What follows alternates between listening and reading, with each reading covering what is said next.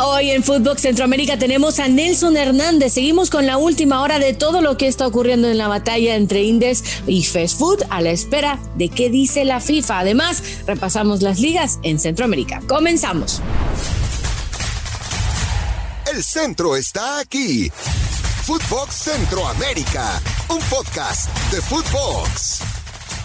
Hola, hola, ¿cómo están? Bienvenidos a una nueva edición de Fútbol Centroamérica. Les saluda Carmen Boquín junto a José Hernández, listos para desmenuzar todo lo que ocurrió el fin de semana en las principales ligas en Centroamérica.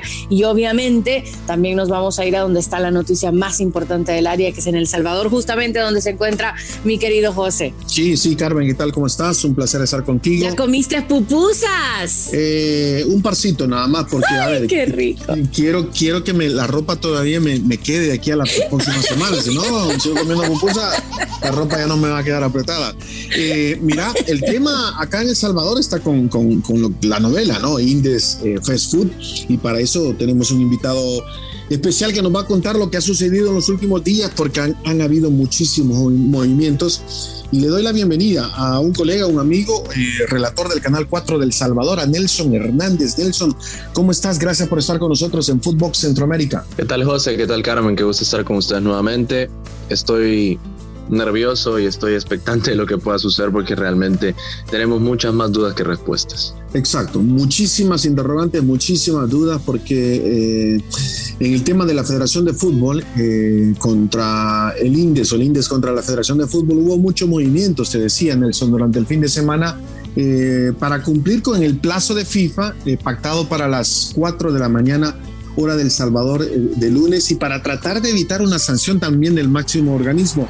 ¿Qué nos puedes decir de lo que ha sucedido en los últimos días para que, no sé si veamos un poquito la luz al final del túnel? Fíjate, José, que, esa luz, si se puede decir así, la comenzamos a ver a lo lejos, pero muy lejos, el viernes, cuando da una conferencia de prensa la Asociación de Jugadores y ellos piden algunas cuestiones bastante lógicas en relación a, lo que también se rige, por lo que se rige, mejor dicho, la Federación Salvadoreña de Fútbol en relación a FIFA.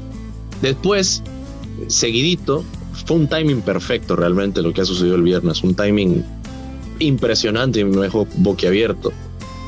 Inmediatamente termina esa conferencia, viene la conferencia de la primera división donde pide, hace una solicitud muy similar a la que hizo la Asociación de Jugadores. Y por último, viene entonces una comunicación a través del Twitter por parte del presidente de la, del INDES, donde avisa que se va a reunir con su comité directivo para tomar decisiones en pro de las fuerzas vivas, porque así lo, lo mencionó él, las fuerzas vivas del fútbol salvadoreño. Se ha conocido que ya han dado el aval para que se retire la comisión normalizadora Entendíamos que sábado, que se reúne también la primera división con ADFAS, jugadores, entrenadores y tercera división, porque la segunda no llegó, entendemos que no se habían presentado los, personajes de la Comisión Normalizadora del INDES. Por ende, cumplimos con una solicitud, porque no era obligación, es una solicitud que nos ha hecho la, la FIFA para lunes 4 de la mañana hora del Salvador. Hasta ahí estamos bien, hasta ahí vamos hasta ahí estamos actualmente. ¿Qué puede pasar después? Hay muchas cosas que hay que platicar. Nelson, qué gusto saludarte. ¿Podrá ser algo positivo que, eh, sabes, en este conflicto, en esta puja de quién, quién va a ganar, eh, hayan tomado consideración de que si sigue impresionando mucho, la FIFA puede venir con una buena sanción o, o de repente solo es un alegrón? ¿Qué tal, Carmen? Qué gusto saludarte. Fíjate que yo creo que no hay que cantar victoria antes de tiempo, porque falta muchísimo todavía por mejorar. El problema, hay que entender que el problema principal no es la comisión normalizadora y quizá puede ser la suspensión del Tribunal de Ética del Deporte salvadoreño hacia el comité ejecutivo. Y, hace, hace un par de días, durante la semana, yo me hacía la pregunta, ¿cómo es posible que un tribunal que responda a una ley de los deportes sancione a un comité de una federación que no está adscrita a esa ley. Son muchas dudas que, todavía tenemos y que todavía no hemos logrado responder. Pero lo cierto es que esa sanción, FIFA en algún momento la puede interpretar también como una injerencia del Estado, una injerencia de un tercero. Por ende, también nos podría sancionar por ese lado. peligran nuestras selecciones femeninas. Selección sub-15 estará disputando en, en, breves, en breves días, en breves momentos, un torneo internacional. Nuestro equipo Águila, nuestro equipo Platense, esta semana tienen que jugar también eh, con CACAF y ya les mandó un aviso con CACAF que si hay una suspensión de la FIFA ellos prácticamente quedan eliminados. Entonces son muchas cuestiones que todavía no se resuelven y que que, hay que resolver y el problema principal acá es los estatutos de la FIFA. Hay tres estatutos de la ley de los deportes que riñen con los estatutos de la FIFA y por ende, si eso no se resuelve, no se resuelve, no se resuelve absolutamente nada acá. ¿Y, qué prosigue ahora? ¿Qué, ¿Qué, es lo que va a suceder en tu opinión, eh, Nelson? Tú que estás más cerca de la noticia, ¿qué crees que va a pasar ahora? Bueno, en este momento no sé qué va a pasar, José. Soy muy sincero, porque no nos ponemos de acuerdo en absolutamente nada. Ya. En cuestiones sencillas no nos podemos poner de acuerdo, en cosas grandes no sé. ¿sí? Pero creo yo que lo que debería suceder en este momento no tiene, no está, no es descabellada la idea de la segunda división, porque la segunda división explicó por qué no se había, no se había presentado. Una excusa bastante extraña, porque no las habían invitado formalmente cuando todos los demás sí llegaron. Una comunicación en redes sociales, por WhatsApp. Dijeron que ellos no aceptaban eso. Perfecto. Ahora, piden la restitución del comité ejecutivo actual que está suspendido. Ese es un camino, ¿sí? Que se quite esa suspensión, que regrese el comité ejecutivo, que llame a Congreso ordinario y se resuelve el asunto. El problema es acá también que las fuerzas o la mayoría de fuerzas del fútbol ya no quieren al actual comité ejecutivo, no quieren al actual presidente. Entonces, ¿cuál sería la salida más sensata por el momento? La idónea, no digo ideal, idónea, pues que el actual comité ejecutivo diga, señores, nosotros ya no seguimos. Sí. ¿Qué vaya a pasar? No lo sé. Eso sería lo más correcto, ¿no? Será un sueño ideal. Que ellos den el paso atrás. Es correcto, que ellos, que ellos digan, nosotros ya no seguimos, aquí está, mandan comunicación a FIFA. ¿Quién manda entonces para que haya una nueva elección? Bueno, en este caso, Carmen, según los estatutos de la Fast Food, el Congreso del Fútbol está por encima del Comité Ejecutivo y el Congreso del Fútbol con mayoría simple puede destituir al comité ejecutivo. El problema es que no sé si esos delegados van a tomar el paso hacia adelante. No tenemos un líder en el fútbol nacional actualmente. Desde la parte dirigencial no tenemos un líder. Y esa falta de líderes es lo que también complica la situación. Se necesitan 11 delegados del fútbol para llamar a un Congreso extraordinario dentro del Congreso, si de 40, 21 vota a favor, se puede destituir al comité y se pueden tomar decisiones a partir de ahí. Que lo más sensato sería comunicación entre FIFA y el Congreso, está respaldada y está reconocido por la FIFA, y a partir de ahí montar una comisión normalizadora, sí de la Facebook, donde esté el eh, presidente de primera, presidente de segunda, presidente de tercera y dos delegados de alfas. Y a partir de ahí se comienza ya a administrar el fútbol, a darle fluidez, a darle normalidad, mientras se tratan de adecuar los estatutos, porque acá la palabra no es homologar, no se pueden homologar porque están en riña, se tienen que readecuar y no sé si por ahí también en algún momento entre un nuevo actor que es la Asamblea Legislativa para poder adecuar esos estatutos, estar eh, ya en sintonía con la ley de los deportes y con la FIFA. Ese es, ese es el problema principal, los estatutos. Dos en una. Eh, si yo quisiera hablar con alguien de fast alguien, una cabeza, alguien que mande, ¿a quién me tendría que abocar en este momento? Y dos, eh, dices que no hay líderes, pero ¿hay una manera de, de, hacer algún movimiento en el que se puedan llegar a unir? Tal vez están haciendo fuerzas por separado sin saber que pueden llegar a hacerlo mejor juntos. O tampoco hay aislados personajes que puedan ser tan importantes como para unirlos. La primera, existe un tan solo miembro del comité actual que no ha sido suspendido y es Walter López. Entendemos que él sería la comunicación directa. Es presidente de la comisión de árbitros y él no está suspendido.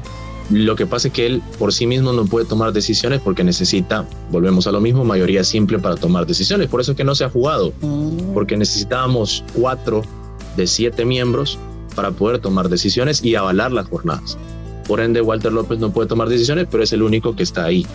Él podría ser y, por cierto, estuvo en la reunión del sábado con primera, con tercera y los demás diciendo que él estaba a disposición. Yo creo que ese es un buen movimiento. Y del otro lado, yo creo, Carmen, que los, los futbolistas pueden ser realmente una llave en esto, porque los futbolistas creo que han demostrado el viernes que unidos son fuertes y que unidos tienen poder. ¿sí?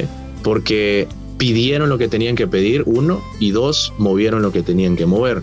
Ahora, yo creo también que entrenadores tienen que tomar parte en esto. El fútbol femenino se tiene que organizar urgentemente porque no existe organización y ojo que los estatutos de la FESFUT indican que tienen voz dentro del Congreso del Fútbol y no están organizados.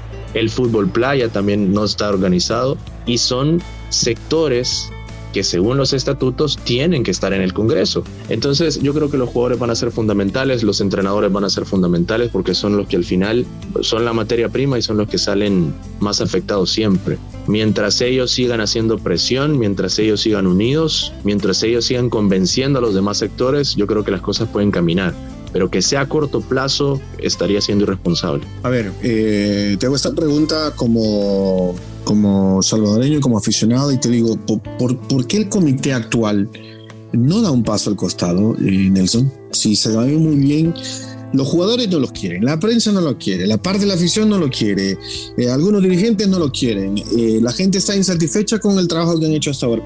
¿Por qué no simplemente dan un paso al costado y ya, chao? Me hago la misma pregunta constantemente durante esta más de una semana que tenemos de fútbol, de crisis en el fútbol salvadoreño me he hecho la misma pregunta. ¿Por qué? Hay que recordar que el fútbol significa poder, ¿sí? Y hay muchos que dicen que, que por encima de los estados está la FIFA y el Vaticano, ¿sí? Entonces yo creo que el poder realmente puede, puede marear a cualquiera, ¿sí? Y es una lucha de poderes la que tenemos actualmente, pero creo yo que tarde o temprano van a tener que ceder porque de una u otra forma van a tener que salir también, ¿sí? La presión del fútbol o de los sectores del fútbol cada vez va a ir creciendo. Y, acá el, punto no es, es que estoy del lado de uno, es que estoy en contra del otro. Es simplemente Ese es buen sentido común. el bien común. Sentido común. Sí, sentido común para el bien común y todo común. El problema, insisto, que culturalmente somos una sociedad dividida, somos una sociedad polarizada, siempre buscamos bandos. Cuando logremos entender que unidos tenemos la llave, las cosas pueden cambiar. Un punto, qué bueno que aclaraste eso, Nelson, porque también este, estando fuera del país y ahora que estoy de vacaciones por acá, eh, esa sensación la tengo, que, mucha gente piensa que eh, tanto vos, Carmen, yo y otros periodistas y, jugadores y, gente eh, tomamos un bando y no es así, ¿me entiendes? Pueden haber uno, dos, tres casos por ahí, pero yo te digo honestamente, yo lo que quiero es el beneficio del fútbol salvadoreño y que se evite a, toda manera esta sanción para que sigamos eh, construyendo este buen arranque que hemos tenido en esta nueva era, que, que también hay que decirlo de esta manera, ¿no? Ahora estamos haciendo las cosas de una manera distinta, estamos dando pasitos hacia el frente y tenemos que seguir en ese mismo camino. Eh, y Carmen, si tú tienes alguna otra pregunta, eh, si no, despedimos a Nelson y le agradecemos su tiempo. Y em, más que nada agradecerte de verdad, Nelson, y sé que seguramente te estaremos molestando en los próximos días porque como bien dijeron chicos, esto es algo que está comenzando a dar unos pasos, sí, claro, Pero, pero bueno, al final lo que queremos es que el fútbol en nuestra zona crezca y, y bien lo dice José, crezca decía en el terreno de juego y luego ocurre esto, pero esperemos que, que pronto ya se resuelva. Eso es lo que queremos todos. Gracias, gracias por abrirme el espacio. Queremos lo mismo, al final queremos lo mismo y hay que entender que una suspensión no es una solución, es una consecuencia de hacer mal las cosas. Gracias a ustedes y un abrazo. Gracias Nelson, un abrazo para ti. Por ahí lo teníamos la última hora desde El Salvador con Nelson Hernández. Nos vamos ahora hasta la zona tica. En la zona Tica se disputó este fin de semana pasado la jornada 2 de la apertura, eh, la fase de grupos, recordemos, en el grupo A eh, lo más importante de rescatar es el consiguió una victoria importante, aún sin coito todavía en el banquillo, sigue sin tener los papeles en regla para poder estar al frente del conjunto LC, una victoria frente a Guanacasteca. Herediano además también consiguió ganar frente a Guadalupe, se mantienen ambos con 6 de 6. En el grupo B el único otro equipo que sigue invicto ha sido el punto Punta Arenas, que sorprende ganando 3 a 1 al Cartaginés. Y tengo que hablar del Saprissa, eh, que ganó finalmente en la primera jornada, no lo consiguió y lo hizo con una victoria importante para ir demostrando que están a la altura de mejores cosas. Sí, vamos a ver que darle seguimiento a todo eso. Eh, ¿Le parece si también nos vamos eh, a la zona chapina, Carmen Boquín? Vamos. Bueno, eh, arrancó la apertura 2022 en Guatemala y hay dos resultados, Carmen, sorpresivos, sorprendentes, no sé cómo, escandalosos, de todo, ¿eh? Eh, Cobán Imperial se impuso sobre el rojo del Municipal 4 por 1 y Municipal estaba en casa. La figura del partido fue Janderson Pereira, eh, que terminó anotando tres goles, el jugador uruguayo brasileño. Así que para la primera victoria de Cobán Imperial y Municipal, eh, los rojos del Municipal que arrancan con el pie izquierdo. Xelajú en casa goleó 3 a 0 a Iztapa, Cochumalguapa ganó por la mínima diferencia al equipo de Achuapa, Guastatoya y Malacateco empataron sin goles, Misco perdió en casa ante Antigua 2 a 0 y la otra gran sorpresa de la jornada, China Majul, el recién ascendido, ganó con la única anotación del encuentro por parte de Keiner Guillermo Agustín y vencieron a los cremas de comunicaciones. Así que tanto municipal como comunicaciones arrancan en la primera fecha perdiendo Carmen Boquín. Vaya, vaya, sorpresita de jornada de apertura.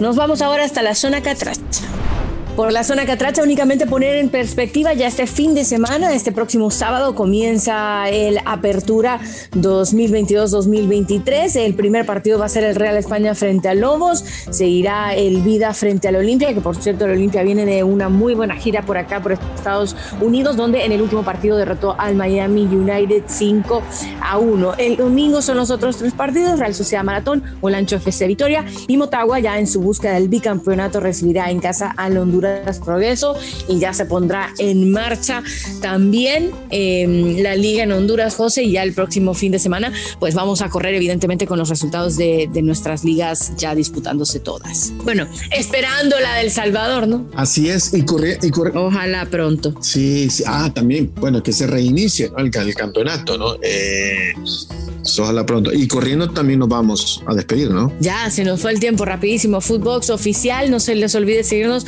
en, todas las distintas cuentas en las redes sociales y siempre para estar pendiente de nuestro episodio, clica la campanita para que les salgan todas las notificaciones, los nuevos episodios lunes y viernes en Footbox Centroamérica. Muy bien, hasta luego.